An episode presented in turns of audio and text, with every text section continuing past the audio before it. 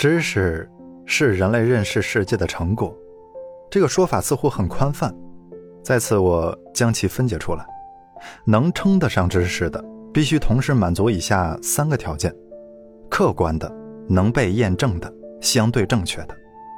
客观的很好理解，知识是不以人们的主观意志为转移的，不以拥有共识的人数多少为转移。知识就是知识，人们相信它与否，并不妨碍客观世界的运行。能被验证的这一点，可能很多人呀会有疑问。很多不能被验证的，并不代表永远不能被验证，可能是暂时还未具备验证它的能力啊。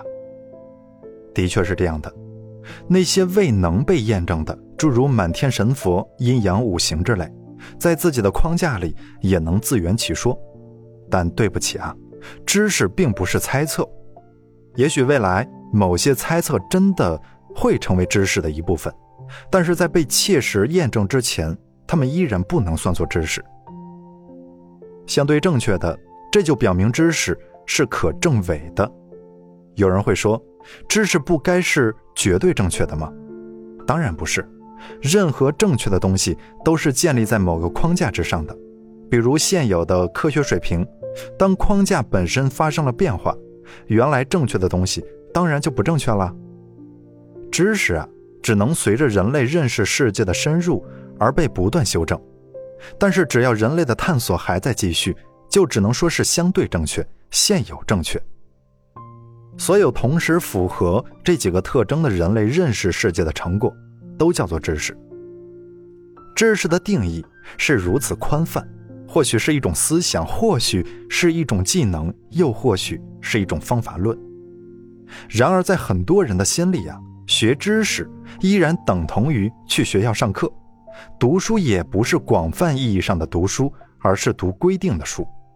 当他们认为自己真正意义上相信知识就是力量，知识就是财富的时候，其实他们的潜台词是高分就是高等学府的通行证，以及高等学府。就是高薪的象征。这种认知是非常狭隘的，因为知识的面是无穷尽的。当你真正信仰知识就是财富的时候，你就该知道，任何维度上的有效知识，只要找对了合适的变现路径，就能转化成为财富。因此啊，很多人并不真的认为知识就是财富，他们求学。也不是为了求知，而是别人给他们画了一条由此及彼的路，他们就顺着往下走而已。若是将知识换成迷信，这些人呀，同样趋之若鹜。很多人说学习就是学生的主业，这话正确，但正确并不是因为学习教科书是学生的主业，而是因为学习是所有人的主业。学习教科书只是学生的一个学习标的而已，它重要，但是没有很多人想象的那么重要。人生有无穷多个维度，这是个基础认知，而针对规定书目的学习，只是某个人生阶段中的某个切片而已。在这个人生阶段，一定会有一些同等甚至更为重要的东西，它们的影响可能更为隐蔽，甚至在你用到它们的时候。都不觉得是由于你在之前有着一些看似无关紧要的积累，所以我们会看到那些在学校里学习成绩最好的学生，并不一定是未来最有出息的，因为学校和社会完全是两种竞争模式。学校里的竞争更类似于标准跑道上的赛跑，裁判一声令下，大家同一时间出发，顺着规定的跑道，谁先到终点谁赢，非常简单。而社会上的竞争规则。更类似于定向越野跑，告诉你起点和终点，你自己选择最合适的路去走。你可以走大路，也可以抄小路，还可以翻山，管你用什么方法，先到者胜。更有甚者，连跑都不用跑，直接坐车就走了，只要裁判没看到就行。学校里的竞争统一考勤，统一休息，而社会上的竞争则自由得多，没有人告诉你该早自习了。没有人告诉你今天上的是语文还是数学，你可以自由安排你的时间，也可以自由安排你的方向，所以这完全是两种模式，需要的知识也是天差地别，没有什么可比性的。教科书里能学到的知识其实是极其有限的，但人们往往会高估，尤其是在那些自己在校园里求学时间并不长，或者自己的知识储备比较匮乏的人眼里，会高估的特别厉害。他们通常认为学历就代表知识，学府排名就代表拥有的知识排名。因此啊，博士生肯定比硕士生更有知识，清华毕业的人肯定比南开毕业的人更有知识，而且他们认为的知识通常是权类知识。基于这种错误认知，现实常常会让他们不解。最常见的疑问就是：“你不是大学生吗？这个字儿也不认识？你不是学计算机的吗？这一点电脑问题都搞不定？”你不是清华大学的吗？怎么连这么简单的奥数题也做不出呢？之所以会有这样的疑问，是由于他们不清楚知识的繁复，总以为念了几十年的书，就跟把一根装满各类知识的记忆棒插进了脑子里一样，突然变得无所不知。这是对学校的误解，也是对知识的误解。更可怕的是啊，他们还会惊讶地说：“你都读到博士了，这点道理都不懂？”这就是更深层次的误解了，因为学校里基本上啊是不教道理的，尤其是上层学历。很多关于高层次知识的修行都不是靠学历可以解决的，因为没有人教，也没有办法教。那这么说，知识也是分层次的吗？当然了，知识分为好几个层次，越往上就越不容易获取。